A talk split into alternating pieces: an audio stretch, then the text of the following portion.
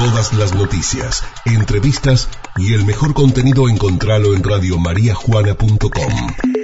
Descarga nuestro contenido. Radiomariajuana.com Radio María Juana, FM 101.9. Siempre, donde estés.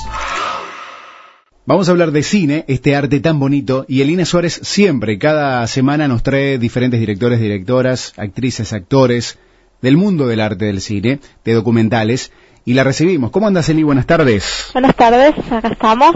Y hoy siempre, digamos, eh, cada vez que elijo algo para ver, siempre tiene que ver un poco con, con las cosas que me gustan, obviamente, pero que tienen una vuelta de tuerca, tienen algo distinto, y hoy en este caso es un documental con parte de ficción y un poco de todo. Eh, vamos a hablar con Javier Gavino para hablar de este documental que se llama La Internacional del Fin del Mundo. Hola Javier, ¿cómo estás? ¿Qué tal, Javier? Elina, Ricardo, aquí en la radio. Hola Elina, Ricardo y a toda la gente que está escuchando, muchas gracias por comunicarse. Bueno, la verdad que, a ver, yo si lo tengo que explicar se me va a hacer un lío, pero me gustaría que lo expliques vos. ¿Qué es la Internacional del Fin del Mundo? Está bien, no, no es tanto, no, no, no, no deberíamos decir que es tanto lío. No, Eh, es no, es una, es un documental que trata sobre la historia de Argentina, pero vista desde un ángulo donde, de un ángulo desconocido, podríamos decir. Eh, la historia de Argentina de principios del siglo XX, eh, si nos ubicamos temporalmente, sería más o menos entre el 18 y el 40, y trata la vida de cuatro jóvenes eh, en, en ese momento, ¿no? Eh, que eran de distinto origen social, o sea, tenés eh, dos trabajadores, eh, un estudiante de, de clase media, se podría decir, para la época, y, y el otro es el hijo del dictador justamente de la época, que era este, Agustín P. Justo, que se llamaba Liborio, ¿no? Eh, estos cuatro personajes, que uno es, los nombro, digo, porque me parece Sí. importante, uno es Pedro Milesi y Mateo Fosa, son los dos trabajadores, Mica Echevere es la, la que yo nombré como la estudiante de clase media, y Liborio Justo es, es el hijo del presidente. Ellos, como bien eh, se entiende, son de eh, diferente origen social cada uno, ¿no? Pero todos confluyen, lo interesante es que todos confluyen en los movimientos culturales, feministas, eh, políticos, sindicales que se dan en la época en, en Buenos Aires, esencialmente, todos inspirados en la Revolución Rusa de 1917. Entonces eso es como mu- muy, interesante, eh, ¿no? Que, que vidas eh, tan disímiles eh, confluyan. Más allá de que se conozcan, ¿viste? Porque en sí mismo, salvo algunos de ellos eh, que tienen algún tipo de relación en algún momento y se cruzan, digamos, en general son historias separadas, paralelas, pero nos pareció que la unidad este, de sus ideas y, de la experiencia de la época era muy interesante para transmitirnos un Buenos Aires que no es el de hoy, ¿no? Pero que tiene conexiones también.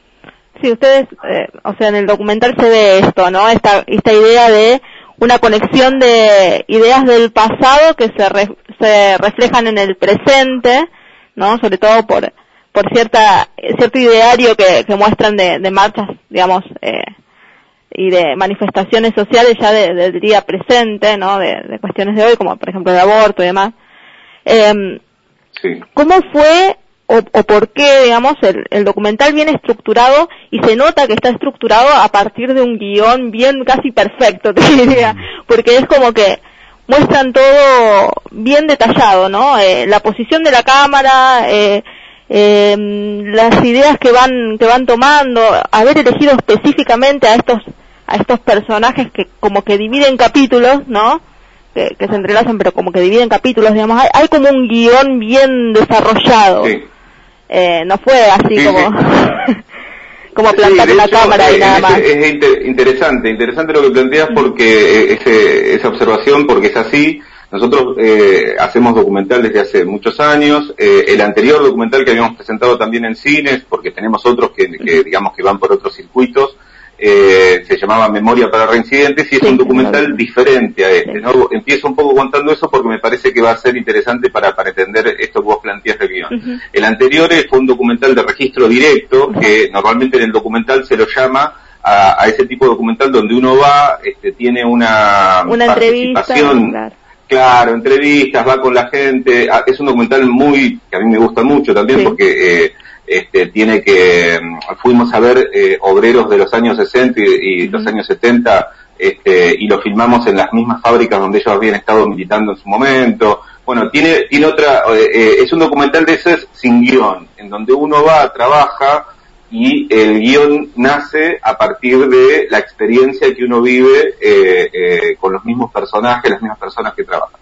Acá nosotros, como teníamos que atacar una historia que, que, que, con la cual no podemos tener una relación directa por, por el paso del tiempo, son 100 años ya, entonces eh, necesitábamos eh, buscar otra, otra técnica, ¿no? Otra estrategia audiovisual. Entonces ahí nos fuimos a trabajar más en el, en el guion, es decir, lo que vos decís, las puestas de cámara, el uso de los drones, cómo utilizar la fotografía, eh, la, la, la, fusión con la ficción, ¿no? ¿Cuál era el objetivo en última instancia? Porque, por ejemplo, vos dijiste al inicio de todo que era un poco de todo, ¿no? El documental. Y entre las críticas que surgieron, críticas en el buen sentido, digamos, eh, cuando, cuando sacamos el documental, eh, eh, dijeron que era mezcla de estilos, ¿viste?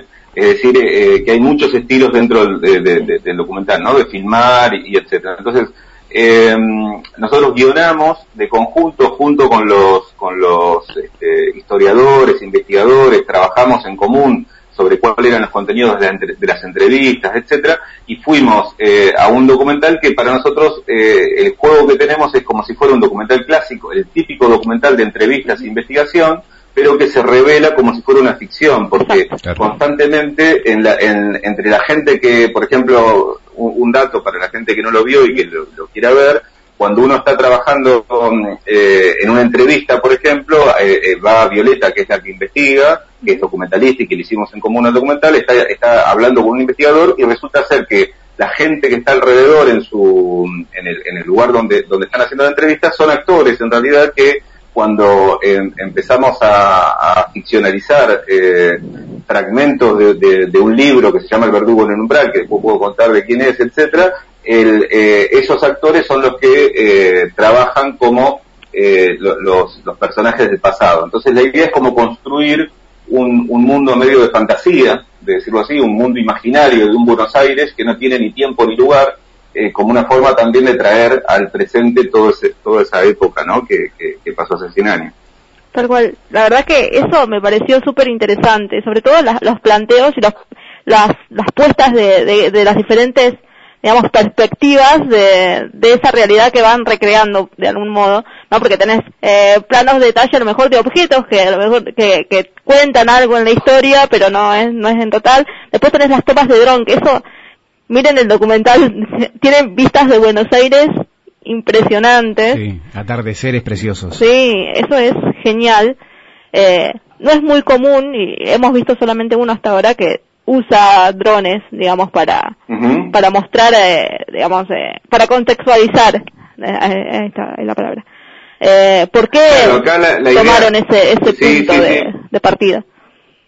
Mira, nosotros pensábamos, eh, primero, una cosa interesante es que al el, el dron abarató un montón los costos para, para poder utilizar ese tipo de, de dispositivos que hace algunos años era muy difícil de usar, ¿no? En el sentido de hacer una cámara aérea, etcétera, ¿no? Que salía carísimo.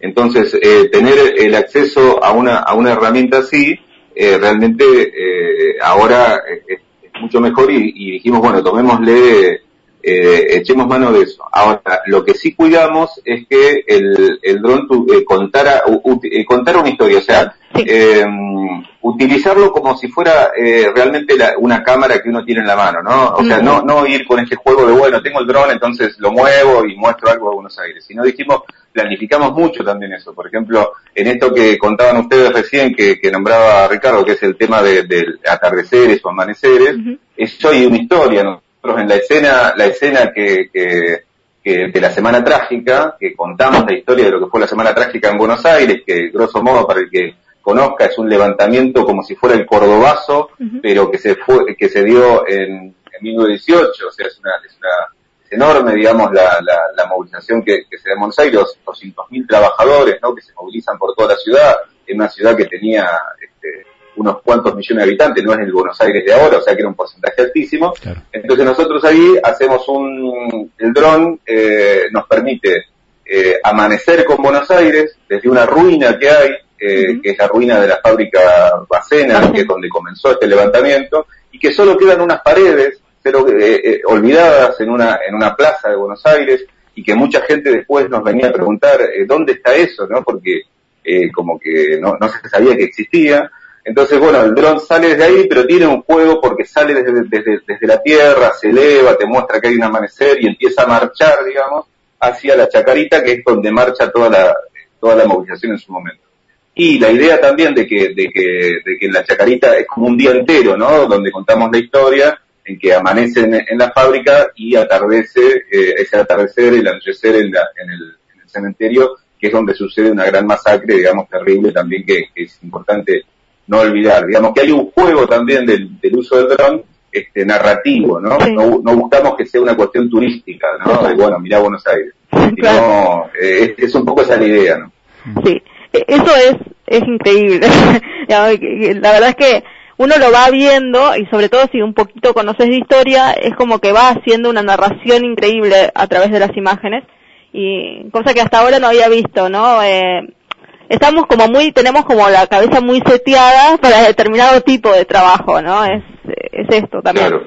Eh, y bueno, hay un problema con el documental, a veces se lo considera como una, eh, el, documental normalmente se lo, se lo toma como una cuestión expositiva, ¿no? O sea, la voz en off que te va marcando y, y medio lo que la televisión nos metió, ¿no? Que es el documental, pero en realidad el documental, y hay cientos de documentales en todo el mundo, miles de documentales que utilizan mucho el aspecto sensitivo, narrativo, siempre uno está contando una historia eh, que tiene que contarla con métodos este, de, la narración clásica, digamos, ¿no? De, una, como cualquier relato de una película de ficción, digamos.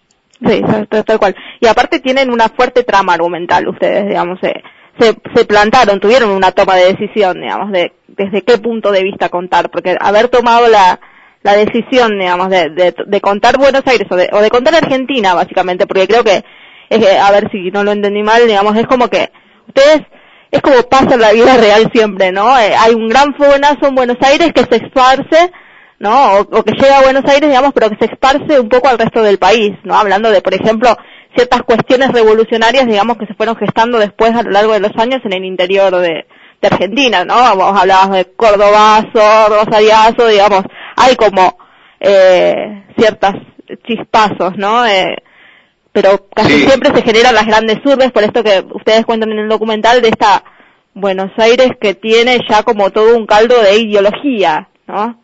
De, que viene de bueno, de hecho hay una hay una cosa que nos llamó mucho la atención a nosotros cuando empezamos a trabajar para el, para para hacer la investigación del documental y es como hay, hay varios aspectos. Uno es el problema de que se el movimiento obrero en Argentina, la historia de las luchas obreras o incluso de la juventud este, comprometida, etcétera, siempre se le asocia mucho a eh, después del 45, es decir, después del advenimiento del peronismo, ¿no? Después de que el peronismo, incluso con el 17 de octubre como el, hito fundador, ¿no? O sea, la idea esta de lo que sucedió, ¿no? Los trabajadores eh, cruzando eh, desde, desde Berizo, y Ensenada, cruzando el Riachuelo, la Plaza de Mayo, las patas de la fuente, ¿no? Y, el, eh, eh, y, después incluso lo que fue la resistencia peronista, el Cordobazo a los años 70, ¿no? Es como que el siglo XX está cortado. Está cortado ahí. Y pareciera, y pareciera que la, lo, eh, antes no se sabe bien qué pasó, ¿viste? O sea, como que sí, bueno, ¿y antes qué había? O sea, a lo sumo uno tiene Bonnie Grigoyen, puede tener la Patagonia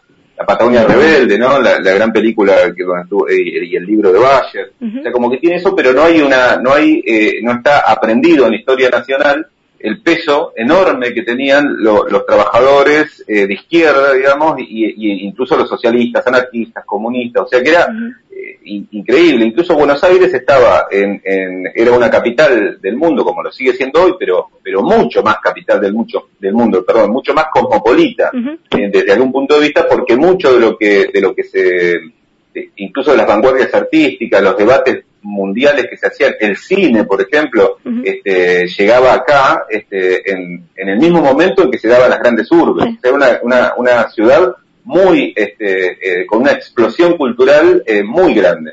Entonces, el, eh, ese caldo de cultivo es, daba, este, dio una generación, o fue, o fue hecho también por una generación muy desconocida. Entonces nosotros, en un sentido, dijimos, vamos a rescatar a partir de estas cuatro personas este, el, eh, una historia que después se descubre en el siglo XX, pero que está oculta que fue. Por ejemplo, para darte un ejemplo, eh, todos saben que en la, o por lo menos cualquiera que estudie un poco la historia argentina, sabe que la resistencia peronista, por ejemplo, eh, los obreros para luchar contra la, dictadura iban y ponían lo que se llamaban los caños, ¿viste? Que iban y tiraban bombas, o hacían atentados. Eso está recontra emparentado con lo que, con, la, con, la historia anarquista de, Argentina de los años eh, eh, 20, Es decir, y, las grandes movilizaciones eh, que después fueron, por ejemplo, el Cordobazo, como vos bien decís, eh, también eh, fue este, la, la, la, Semana Trágica, que fue un levantamiento parecido, o la huelga del 36. O sea,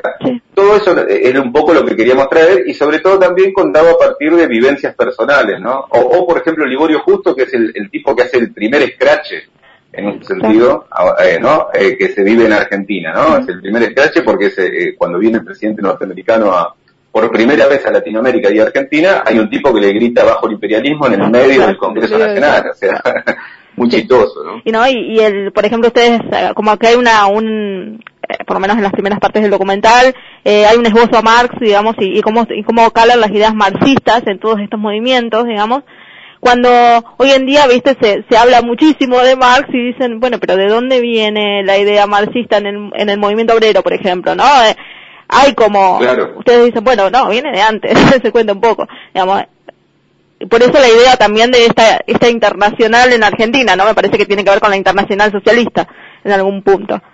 Eh, sí, eh, de, hecho, en el, anterior eh, documental también, Memoria para Reincidentes, trata un tema parecido, pero en los 70. O sea, nosotros usamos un poco nuestra, nuestra pasión por el documental también como para indagar en Argentina, entre otros aspectos, pero indagar un poco este, esta historia no contada de una tradición nacional, digamos, en un sentido, que es la de la izquierda, los marxistas, los socialistas, que siempre están, ¿no? O sea, viste que en Argentina eh, uno de los, de los, un insulto, por ejemplo, es, es decir, que ¿no? O sea, claro, ¿no? Te, te, volviste, te, te trosqueaste. Bueno, eh, si uno va a, la, a, los 70, por ejemplo, hay, eh, hay películas, como por ejemplo, no sé, eh, este, Los traidores de Raimundo Gleiser, que es una película que cuenta la historia de, cómo se burocratiza un delegado de base de los trabajadores, y, ahí en esa película dicen, ah, eso, ese es un ¿viste? Que gritan eso. Bueno, entonces uno dice, bueno, ¿y quiénes son estos tipos, estos troscos? ¿Quiénes son? Bueno, entonces vos te, vas hacia el pasado, un poco esta idea de, la, de los cuatro personajes, son personajes que algo tuvieron que ver con esa ideología. No, no, no, se quedaron siempre, pero pasaron por ahí. Y bueno, por ejemplo, Liborio Justo es uno de los fundadores de la idea de esto de los trozos en Argentina. Es, como, como ir rescatando algo que está oculto y que se merece tener una historia, digamos, dentro del, de la historia nacional. Tal. Bueno, la verdad que nos pintaste el panorama completo para que nosotros podamos sentarnos a, obviamente yo ya lo vi, lo voy a volver a ver, digamos, pero eh, para que volvamos a, encarar, por ejemplo, sobre todo a mí me da la sensación de esto de encarar la historia argentina como realmente es, ¿no? No solamente contado desde un punto de vista, sino desde otro ángulo y poder ver un montón de esta, de esta cuestión que tiene un poco, demostrarlo también desde una subalternidad o, o desde las diferentes clases sociales, de, alguna manera, ¿no? Porque también tienen, tienen eso, ¿no? Hay como diferentes estratos sociales representados en estos, en estos personajes y, y, y eso es lo más interesante, lo más, lo más rico del documental, ¿no? Es que hay una diversidad de miradas totalmente iguales, pero diferentes. Eh, es, muy, muy loco la manera en la que ustedes encalaron el guion. Eh, y, por eso nos, nos bueno, verdad, muchas gracias por, por, por, la por esa devolución, digamos, y lo que te provocó. Realmente este, está bueno poder escuchar este, que, el, que el documental este, genere genere eso. ¿eh? Es, eh, es un poco también lo que, lo que queremos traer. Yo creo que siempre se repite, ¿no? Esta idea de la historia la escriben los que, los que ganan, ¿no? Y, puede ser a veces un lugar, un lugar común, pero en realidad si uno lo mira no es tan común. Incluso en Argentina, o sea, eh, o es una pesada herencia, digamos, una cosa que es terrible en la historia. En Argentina uno tiene que estar buscando por ejemplo, para, para, para hacer un documental de estas características o cualquier otro de, historia, eh, está um, el archivo está casi perdido, uno tiene que andar buscando el archivo por, por un montón de instituciones, de fotografías, de videos, este, de texto, eh, se perdieron muchos de los periódicos de la época también, o sea, hubo una, un ocultamiento eh, consciente también de eso, ¿no? Entonces, también a veces el trabajo del, documentalista es un poco esto de, de, ir a contrapelo, digamos, buscando, este, hurgando en una historia subalterna, como vos decís, este, para, para, para hacerla pública, digamos. Así que todo aquel que mire el documental y que, y que sienta un poco lo que vos estás este, expresando, me parece que está bueno, este, porque, bueno, de última eh, sirve, ¿no? Para traer eso. Tal cual. Yo creo que se debería ver en las escuelas y, y por lo menos tratar de explicar esto, ¿no? De, eh, o por lo menos lo que siempre sentí yo, de, de que la historia eh, no es una, ¿no? Sino que son, son varias. Mm. en, algún momento, digamos, eh, se, se la desprestigia en, en una cierta cuestión de, de no recordar que es una ciencia, ¿no? Y como toda ciencia tiene diferentes puntos de partida para poder explicarla, ¿no? Sí, sí, sí, sí. El, eh, bueno, y en ese sentido, el, el documentalista cuando trabaja, digamos, este, con la historia, eh, se vuelve un historiador distinto, al historiador eh, académico, ¿no? En el sentido de que nosotros tenemos que de alguna forma intentar transmitir una, una sensación también, ¿no? no solo, que, no solo una cuestión de investigación y dato duro, que nosotros lo, damos también, sino eh, sobre todo intentar transmitir eh, una emoción, o sea, ¿qué, sentían? ¿Qué sentían la, gente de esa época, no? O sea, en un sentido, ese, Buenos Aires, ¿cómo era, no? Intentar acercarse un poco con el cuerpo, con los sentimientos, a, comprender lo que estaba pasando y cómo era, ¿no? Porque eso es lo que tiene también grande el cine, poder este, transmitir emociones, y es un poco lo que buscamos. Sí, la verdad que, bueno, está, está muy bueno, vamos a dejar el link para que eh, la gente pueda mirar el documental y, y, y, se puede seguir replicando este internacional y, obviamente también vamos a estar recomendando el anterior trabajo porque lo vi, así que vamos a también ponerlo ahí junto para que para que puedan ver todo.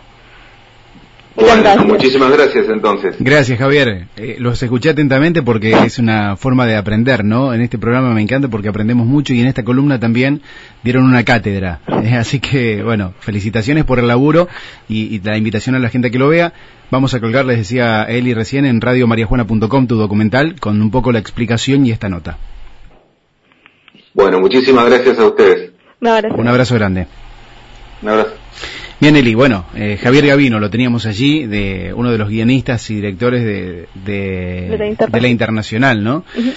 Del fin del mundo. y en este caso va a estar online. Y mm, bueno. Está online y completa y bueno, con, la calidad que tiene que tener, o sea, está, está, bien, bien planteada. Hablaban ustedes un poco de, la historia, ¿no? De cómo también cada punto de vista ve la historia de una manera distinta, ¿no? Y un documental ahonda esa, lo, lo, completa, digamos. Lo completa, sí, o por lo menos eh, no tiene miedo de decir, este es mi punto de vista, acá quiero echarlo. Claro. ¿No? Eso muchas veces eh, eh, cuando leemos una noticia o cuando leemos un texto, un libro de, historia o lo que sea, eh, nos olvidamos de eso, ¿no? Que es el punto de vista de un autor. Bueno, en el cine pasa un poco lo mismo, es el punto de vista de alguien más. No es la verdad absoluta, o, por lo menos es una parcialidad una verdad, una sensación, como, como dijo Javier, lo que, lo que se trata de transmitir. Bien, Eli, bueno, gracias como siempre por traer estas, estas obras de arte, de como las llamamos acá, eh, recomendado para todo el mundo para que lo pueda ver. Sí, sí, ojalá que lo puedan ver muchas. Bien, y después vamos a hablar más adelante sobre mm, eh, el ciclo de cine online que venís presentando, eh, ya más para la semana que viene. Dale, dale. Vamos andando un poquito más porque se vienen más entre encuentros por Zoom. Sí y también obviamente más documentales que vamos a estar poniendo los links en la página de la radio. Bueno, sí, sí, vamos a estar hablando de eso. gracias. Gracias, Eli, que andes muy bien. Elina Suárez con nosotros hoy, como siempre, como cada jueves en realidad, hablando de cine, de documentales. Hoy teníamos este hermoso documental que lo vamos a estar poniendo en www.radiomariajuana.com.